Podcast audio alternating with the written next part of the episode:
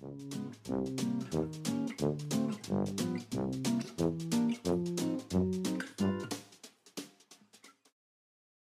い、皆さんこんばんは。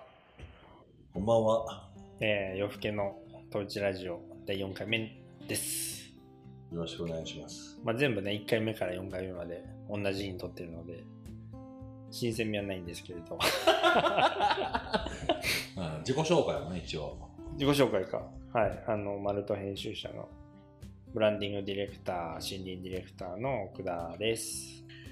マルト編集者の代表をしてます、赤羽です。えー日常プロデューサーをしております。いい、いいじゃないですか。笑っちゃうけど。ちょっと慣れてきたね。ちょっと慣れてきた。ちょっと慣れてよかった。はい。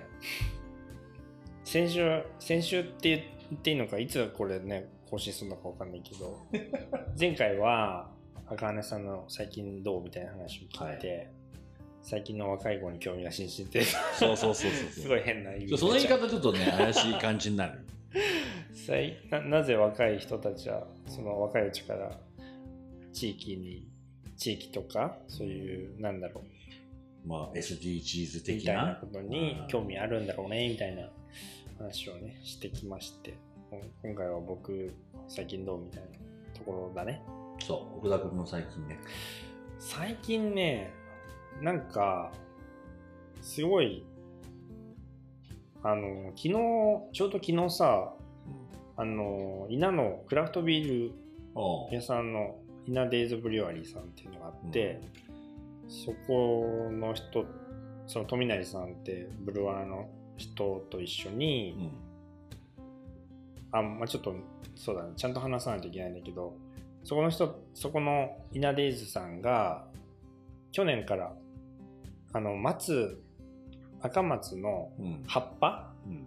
新芽とそのまだ青い、えー松ぼっくりを使ったビールを作ってんだよね去年かうら、ん。で今年もそれ作るっていうので僕がその別でやってるもう一個の会社の作ってる製品を、まあ競技っていうのがあるんだけどそれをなんだっけそのパッケージに使いたいっていうのでうん。相談相談くれて、うん。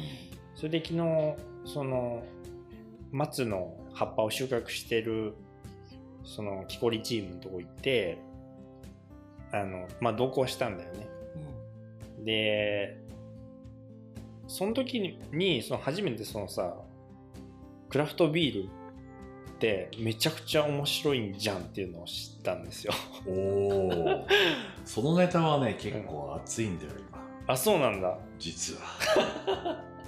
まあちょっと多くの話聞いてから。そうクラフトビール僕さそのあんまりお酒が強くないから同じ。地ビールとか地酒のうまさみたいなのが大して理解理解っていうかなんて言うんだろうまあ美味しいと思う感情はあるんだけどあんま飲めないからすぐ本当酔っ払っちゃうんだよね。でさだからあんまりクラフトビールとか詳しくなかったんだけど昨日話を聞いてたらそうやってその松の葉っぱと松ぼっくりを使ってビール作ってるっていう話聞いて面白いなと思ってで他にもそういう地域の資源とか素材使ってやってるんですかって言ったらそのいちごの出荷できないやつを使ったりとかうん。あの山ぶどうのやつをやったりしてるっていう話を聞いてなんかそのめちゃくちゃそのビールっていうものがその関係性を作るなんて言うんだろうハブとして機能するものなんだっていうのをすごい理解したんですよつまりこの左側にあるさ地域の資源うん。例えば松の葉っぱとかさ誰も興味がないわけじゃない？うん。あの松はね。そうそうそうそう。だしあの山ぶどうとかも普通の生活の中であんま出会わない、うん。だけど地域には確実にあるその資源なんだよね大事なものなんだけどそれをそのまま提供してもあんまり価値がつかないよね、うん。みたいなものに対してそれをビールっていうものにあの素材として使うことでなんかそこにあった資源がめちゃくちゃちゃんとした資源化されるというかさうん。っていうのであビールの可能性めちゃくちゃ広いんだ。でなんかお米もお米のビールもあるんだってねあ、そうなんだ。そうでなんか51%が麦芽だったらビールなんだって。だからへ51%麦芽の49%米でもビールなんだーなんかお酒に近いビールができそうだね。そうそうそうそうそう。なんかそういう話を聞いていてビールってめっちゃ面白いんじゃんみたいなのがあって一方であまあまたビールの話っていいんだけど一方で今堆肥にもすごい興味があって、回避ね。うん、堆肥もさ地域の生ゴミとか牛糞とか、そのむしろ困るよねみたいなものを有用な資源に変えられるっていう点で、もう興味津々なんですよ。うん。でなんかそういうのを考えると今僕の中ではなんか美しき循環みたいなまなんて言うんだろう。地域の資源とか地域の素材みたいなものを美しく循環させられるみたいなものってめっちゃ面白いなーって思っててあ、牧師っぽいね。好きだね、リレーション系がね。そうそうそうそうだからなんか今ねそういう堆肥堆肥もそうなんだけどクラフトビールも必要やん地域にクラフトビール必要やんってなってそこでですよ。そこでね実はね、うん、そこにクラフトビール来るかもしれないですよ。そこに？すぐそこに。そこに来るの？ここから歩いてうん100メーターぐらいのところに。すごいじゃないですかそうなんですよ、今。どっから来るんですか？えっ、ー、とね、まだ秘密のやつそれいや、そんなに秘密じゃない。うん結構言ってるかもしれない。誰が？僕。それはここら辺もだからさ、クラフトビールの話知らないでしょ。辰野で起こっているクラフトビール。僕が？うん、全く知らない。これね、完全にコミュニケーションエラーです。から。いやマジで知らないよ。そうなんですよ。最近ね、ちょっとクラフトビールをうん。カナダでうん。修行してきたり、うん。ミノワビールっつったかな。あうん。のまあ、5年間ぐらいもうずっとクラフトビールをうん。修行してきてる子が、あのなんか場所を探してるっはい。人質に紹介を受けてう、ん。町に来てくれて、はい。それこそあの、あそこのところに安藤木材さんってあるじゃん。どこ？丸安って書いてある。なんかありますね。あの、雰囲気のいい、はいはい。趣ある倉庫。うん。はい。ここからね。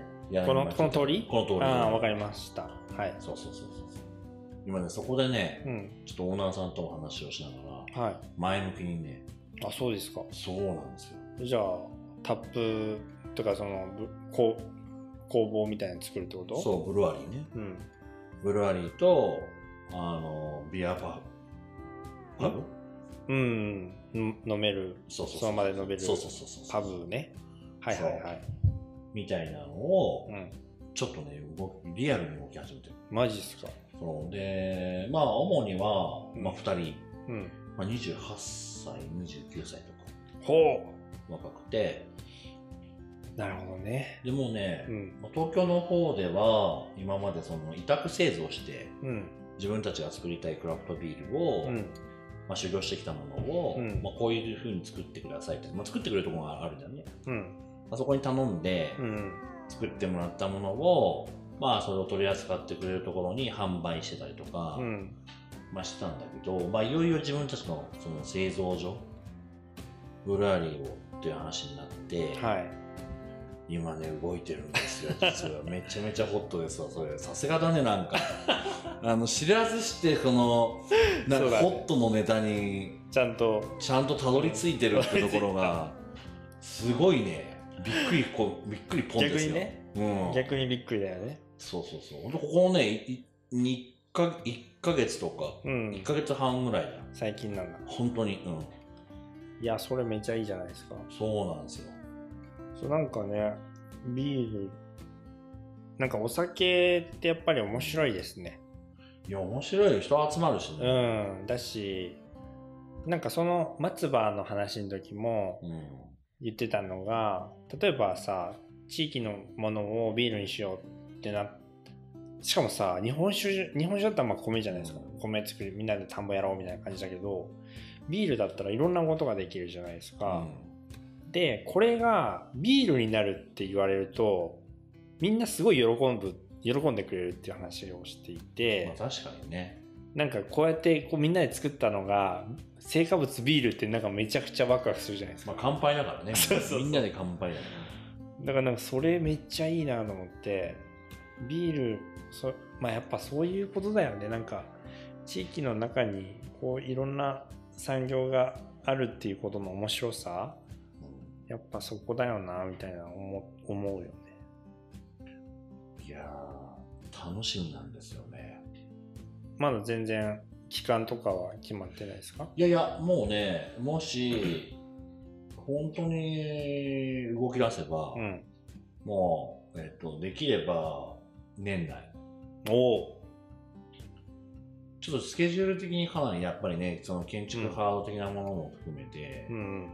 あのー製造ラインも含めて許可的な話も含めてね、なるほどなるほうん。ど、あのーやっぱ税務署関係酒税法の関係は確かに。なかなかそんなにね簡単な許可じゃないので、うんうん。まあ、そこら辺が時間がちょっとかかるかもしれないななんていうところで。はいでもまあ最短だったらそれぐらいを目指したい。ほでもまあ現実的な話を言えば来春ぐらい。ううーんかなとは思ってはいるんだけど。なるほどね。そう。いや面白いじゃないですか。そうなんですよ。いいっすね。あんま飲めないんだけどね。そう僕たちはね。だけどでもそこにできればさ、うん、なんかここまでだったら酔っ払っても帰ってこれるじゃん、余裕ですね。うん、そうでしょ。さすがに余裕だよ 100m だからね。もう年老いたと言っても走ればそうそうそう20秒ぐらいで帰ってくれるよね。そうそうそれですね。今奥地が言ったようにその地域うん。のおじちゃんとかうん好絶対好きじゃないビール。きだね。大好き。でやっぱそのさっきもね何回か第2回目かうん。で話もしたかもしれないけどその今こうい移行期っていうかはいはい。変わろうとしているこの時にうん。何かこう物的なものでもうこんのつながりを作れたらと思った時に、めっちゃビールっていいんだろうなと思うわけ。確かにね。そう。ほんとそうだね。二十歳をまあ超えないとね飲めないけどうん。二十歳以上の人たちはみんなまんべんなくこうまず一番初めは乾杯って言ってビールを飲むみたいなのがあるじゃないですか、うんだからそれってすごくこう集まってもそうだし家でも別に飲む人も結構いるし。はい。でそう考えるといろんな人に届くんだろうなと思って。いやほんとそう。だしなんかやっぱり僕もその食べ物飲み物の面白さとか強さをすごい実感するからなんかさビールってこう人にあげてもきっと喜ばれるしさコミュニケーションの中心にもあったりするだろうし。困んないよねビール券とかもらってもね、うん。自分で使わなくてもさ誰かにあげても必ず必要とされるみたいなのがあるし。そうですね。イベントで使ったりとかいろいろできるもんね。そうそうそう。ちなみにあのうん。ビールに一番合ううん。食べ物とかおつまみとかうん。何が好きですか、なんだろう。そんなに僕こだわりがないないんだけどそんな2じゃないからね。ビールに対して。ソーセージとかのソーセージ。あそう最高じゃないですか。最高でしょ？最高。実はね。展開していくじゃないでそのお店もねすかはい。できるかもしれないソーセージの工房ってこと？ソーセージというかねまあ肉お肉うん。のスペシャリス何それ。ト 肉のスペシャリストの人をねう、ん。もうほぼ半分捕まえた。どういうこと？いやあーとねお店ができるかもしれない、あのー肉屋さん？ステーキ屋さん？まあなんかね、いろんなこうところで修行してきたっぽいんですけど、まあなんかお肉の美味しい食べ方とか調理法とか、うん。でもちろんソーセージとかそういったものも作れたりとまあ、するようなうん。方お。がうん。お店を出すかもし 何屋なのそれ肉屋？れない。まあ、ちょっとね、まず一番初めとすると、うん。あのー惣菜製造業なのか、はい。まあ、菓子製造なのか、弁当製造なのか、まあ、加工所系、ね、許可でまず場所を設けるうーん。話なんですけど、ソーセージいいですねでもここのね、笹屋も使ってもらって、ちょっと肉のイベントやりたいなと思って、なるほどね。で、そこにブルワリーできたら、そこのビール飲んで、うん。ビール飲みながら肉食って。なんかドイツみたいになってきてるんですけど。急に。そうなんですよ。で、ね、大体飲んでる時にさ、楽しい音楽とか流れてきたらねう、ん。いいじゃない。はいはいはい。そしたらちょっと踊りたくなるじゃない。はいという感じでね、そういう場所もできそうなんですえそれはあのあれ？ダダンスのやつ？そうそうそうそうそう。う。ん。だから、いい音楽を聴いて、うん。体を踊らせて、うん。ビールを飲み、うん。肉を食らうと。めちゃくちゃアメリカやん。なんか急に立つのじゃない感じになるね。そうなんですよ。うんだからそんなのもね、ちょっとこれから起こるかもしれない。そっか。辰野美術館の話とかもね本当は面白いよね。辰野美術館まだ共有しないといけないし。今年もまあ去年がねすごい良かったんでまあ今年が大変、ね。みんながすごい感動してくれたからこそ今年はでもまあね、ある意味、ちょっと別なフェーズが、まあそうだね。それはいいの言って。ん？あ企業さんとってやつこと、うん。どうなんだろう。まあ多分これがこれがこれが放送される頃には、いやまあ全然大丈夫。問題なくなる問題なくなってる。てかまあ今でもね多分大丈夫なんだけどうんうん大丈夫なんだろうねうんそう今まあ、で年は、もちょっと待っとこうかな。はい ニューフェーズとして今のね、でもね、達夫美術館の企画展も面白いよ。ああ見た見た見た騎士のやつでしょ？騎士のやつうんあれめっちゃ面白いよ、ほんと。マジで。ちょっと一枚欲しくなっちゃったもん。えっといつまでやってんだろいわかんない、1ヶ月ぐらいだよね。だからもしかしたら再来週ぐらいで終わっちゃうのかな。いやめっちゃ面白いから行った方がいいよ、俺。荒川由美さんって騎士ばっかり描いてる油絵の作家さんのね。確かに。なんかうん。面白くなってるよね。面白くなってると思う、なんか本当に。あのちょっと注目した方がいいないいなと思うよねやっぱ。うん。地域の美術館の中ででなんかやっぱ難しいと思うんだけど特に辰野美術館ぐらいの規模感の美術館って本当ないないんだよね。調べても。少ないと思うすごく。もうちょっとちっちゃいか、うん。もっとでかいかみたいな。そうやっぱ結構大きい方大きいの多いね。も特にその公立う、うんうん町まあ市とか県とかがやってるやつが多いんで町でやってると意外と少ないんだよね。しかも郷土美、郷土じゃなくてね、郷土博物館系は多いじゃん。はいはい。資料館とか。土粉あの古墳古墳のやつととかね。かはね、なんかこう地域の昔の農機具とかさ、うん。そうじゃなくて美術館って歌ってるのはなかなか、そうだね。うん。もちろん博物館的な要素もね、まあ兼ねてはいるんだけど、土器置いてあるからね。うん、そうそうそう。埴輪か。いや、面白いよね。と前回いつだろう？4月の展示も日本いや、画あのね、日本の水墨画も面白かった。うん。うん。なんでその学芸員の川島修君が同じあのヤマピーと同い年なのかな？28ぐらいなのかあ、なそうだね。若いよね。ださっきのさ工房の人？ビール,、うん。ビールの人もさ、うん。あ来る人ね。うん。28、9なんでしょ？89そうそなんかすごくあ年取ったんだなってう。いや、まだ 30? 3, 3になりました3よになったんだ。ちょ33にもなるとねあちょっとや5歳、5歳違うね。やべえなって思いますよね 大丈夫、まあ僕ね、奥地のその33の時、まだあの、サラリーマンやってたからね。サラリー、サラリー。いやだからやっぱ20代まあでも結局20代の後半ぐらいのなってくるといろんな道に進むんだねみんなね、うん。でもそれもっと早くなるかもよ。確かに確か最近、その、さっきのね、うん若い子の話じゃないんだけど、にうん。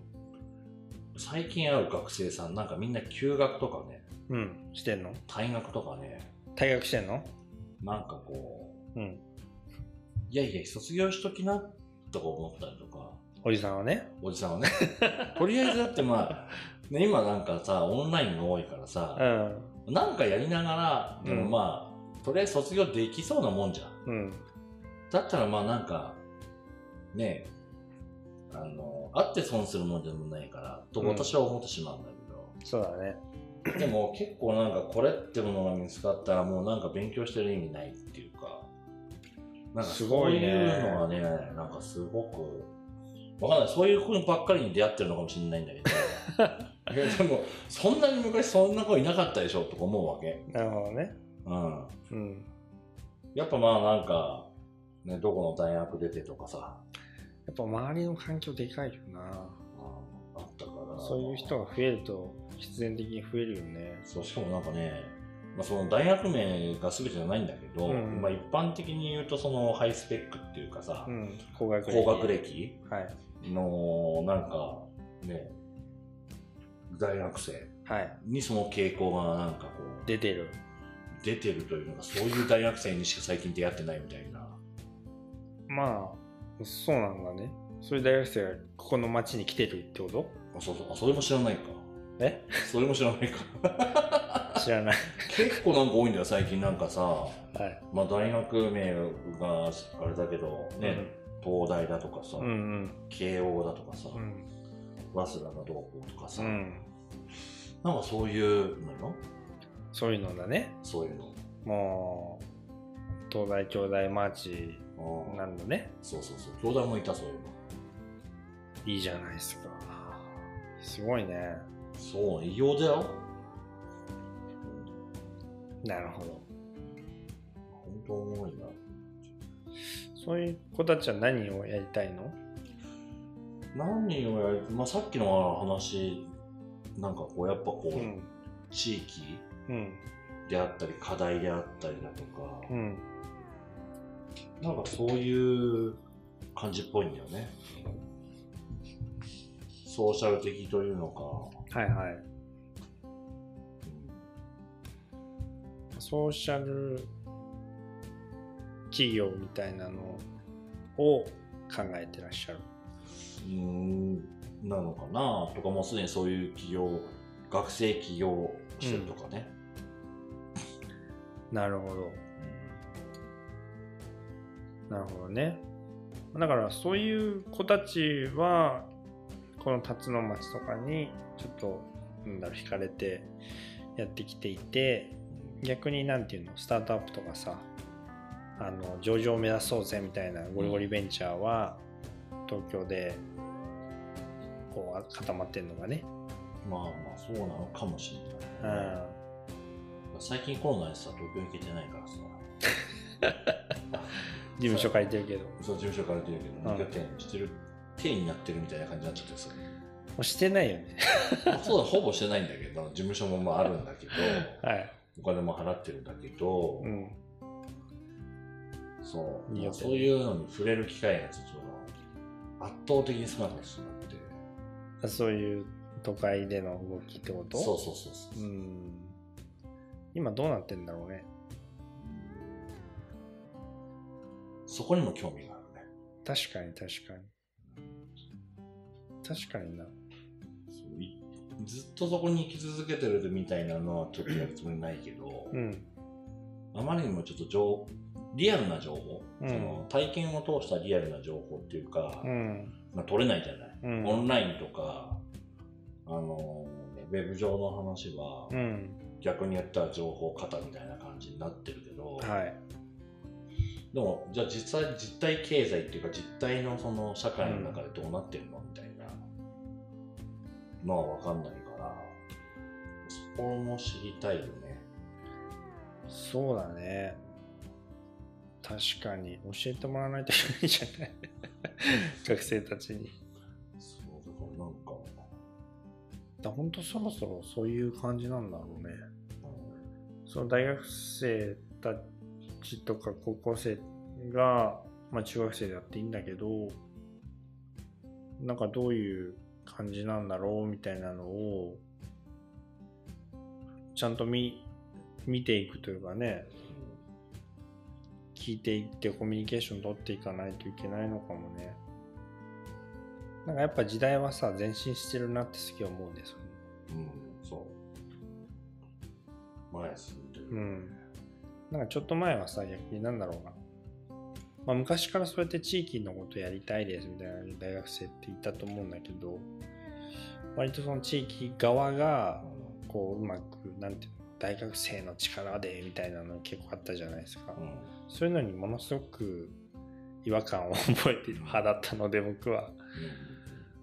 なんか、大人、自分でやりなさいよってすごい思ってたまず自分頑張りなさいそうそうそう、なんか、なんだろう、そういう新しい発想でみたいなよく言うけど、そんな簡単じゃなくないって思うしね。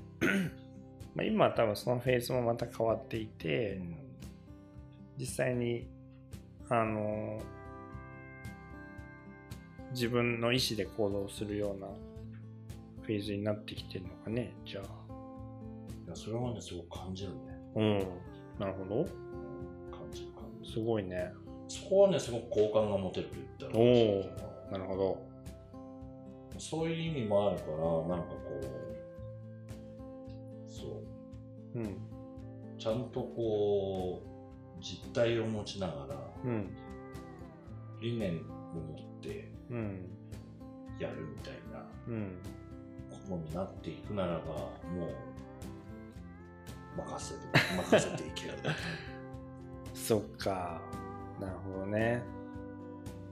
より動きやすくなるようにするために、まあ、地ならしみたいな話じゃないけど、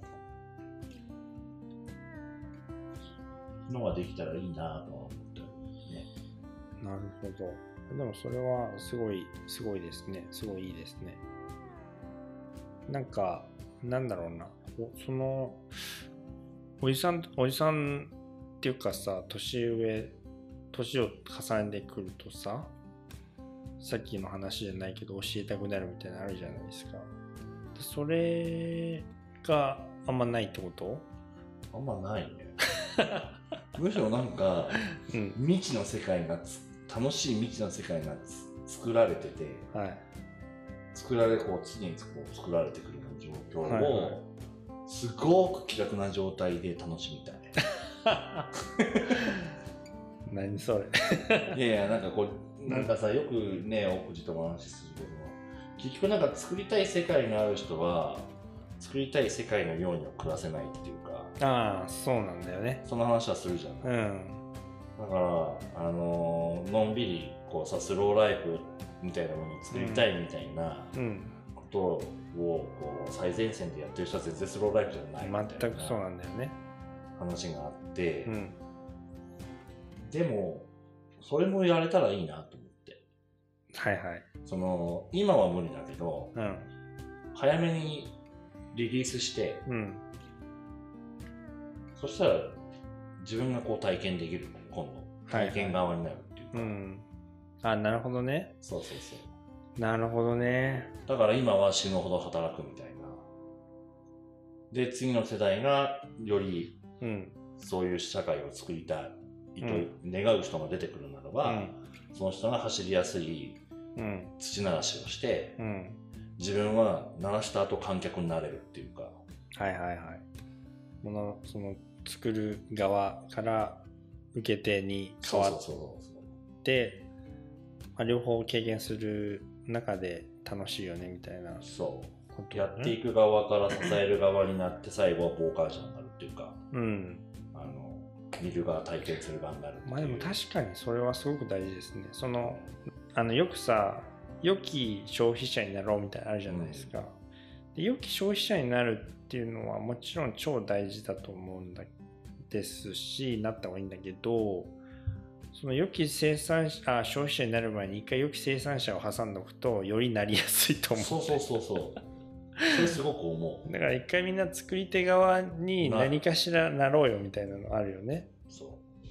あでもそれちょっといいコンセプトですよね。みんな一回作り手を一回作り手になろうみたいな作り手を経て消費消費者になろうみたいな。大変さもわかるしさ。ね。価値もわかるしさ、うん。やっぱなんか価値ねあの僕自とかも作ってるものの価値もそうかもしれないけど、うん。やっぱそれなりの値段がするって言った時に、うん。じゃあそのかそれを、ね、その値段だけ払ってねあの使わせてもらうといううんところに行き着くのって、まあ、通常の状態だとなかなか難しいじゃないですか。そうですね。だからまあ経験しちゃってると実はそれってものすごくうん。むしろ安いみたいな、そこ大事ですよね。なるかうな、ん。なんかそういうのがね大事なのかなってすごいなるほど。良い。次のその次のって何の次か分かんないんですけどその例えば辰野町まあ辰野町って言っちゃうとあれなんだけど、うん。マルト編集者がさ目指すところで一つにはそのなんて言うんだろう。これはすごくジャストアイデア的だけどみんながその作り手を目指す目指すのか作り手になる街みたいなのを考えると別の視点でうん。街が見えてきそうな気がするよね。それはあるねうん。面、白いね面白そう。まあそれこそさなんだっけ。そのヤマピーたちがやってる畑うん。とかもあるし なんかいろんな関わりしろ含めて作り手側になれる仕組みがあるみたいなのがさそうそうそう。いいよね。作り手とか、うん。体体験じゃないけど、うん。体感っていうかさ、そうですね。そういうし仕組みのある街っていうのは結構やっぱり普通に都市で暮らしてたらさ作り手になれないじゃないですか、うん。割と。難しいと思うんだよね。だからまあもちろん会社で働いてる時は何かしらの作り手のはずなんだけれどなんかそこをもっと物一次産業とか物に近いとかなんだろう暮らしに近いところのサービスみたいなのを作り手になれる街みたいなのちょっとおもろいな それいいじゃないですか。そうまあそれに近しいかなとか思ったりもしたことをすごく考えてて、うん。まあ、居場所が見つかる街というか、うん。みたいなものも少しあるなと思ってて。うん。いそのなんか何かを作っていくという役割自分に役割がある街っていうか、うん。どこかに役割がある。うん。何を作るかはちょっと別。いろいろあるかもしれないけど、まあすごくねそれすごい思います明日のそのインバウンドの話じゃないですけど、うん。旅人も僕はなんか旅人にしかできない役割。はい。役割のある街というか居場所がある街みたいなうん。話もちょっと面白いなと思ってしようとは思ってるんですけどね。なるほどね。そう役割ね。まあまあじゃああのーどういうふうに終わればいいのかわかんないんだけど あれですね。次回からまたどんな感じでややってきますか？いやでもテーマを持ってくる？それぞれ最近どう一個ずつ持ってくるか。最近どうはいいんじゃない？なんかさ日々激動じゃない？はいはなんか。いうん。で最近どう？って。うんなんか新しいのが出そうじゃん、すごいことですね。うん、まあでも出るんだろうね。そう間違いなく出るね。だからなんか新しいこと生まれてるだけじゃなくてもなくなっちゃったことでもいいじゃん、うん。なくなったりとか、うん。まあ、そういうのも全然変変化がああって気になってることみたいな。はい。いや、でも結構、あの、難しかった。あの、まあ、今回ね、1回目だけど、1回目というか、その、1回目の収録だけど、なんかどこまでさ、いやーこれは難しいね結構。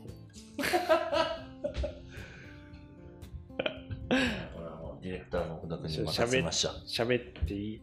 ななんだろう。ね。社外費？いや社外社外が大してないと思うんだけれど、うん。地域のさ課題問題みたいなやつとかさああ。まあ、愚痴になっちゃう場合もあるからね。そうなんだよねだからそこの塩梅がすごい難しいなと思って別に愚痴りたいことでは全くないんだけれどなんかその課題感みたいなのが結構話す話し始めるとむずいなとかまあ自分がさ未熟だからさそういう何？じゃあ教育ってどうなんみたいなこととかってあんまりその別にすごく雑多な話になっちゃうのはあるなって思いながら。ああ、小口の視点はいつも結構広い目の時。あなるほどね。ね。なるほどね。やっぱ、広い目なんだね。まあ僕から見るとね、そっか僕はもうちょっとなんかこう、身の回り的な感じうんが多いかうんうんいいじゃないですから。だから面白いんだけどね。レンジが違くて。確かに確かにということであれですねじゃあ身近なえー 身近な最近どう身近な視点の高原さんとそうだね。なんかふわふわした視点の僕がいやいや、ふわふわじゃないでしょ、全然。あちょっと鳥の目を持った。うん。そういう感じだね。そう。いう感じにしとこ中長距離法みたいな。うはい。じゃあそれで今後もじゃあちょっと話をしていきましょうって感じですか、じゃあ、結構話しましたね今日ね。だいぶ話した。ね。2時間半ぐらい話したんじゃありがとうございます。はい。じゃあおやすみなさい。次回を皆さん皆さん。はい。お疲れ様でした。お疲れ様でした。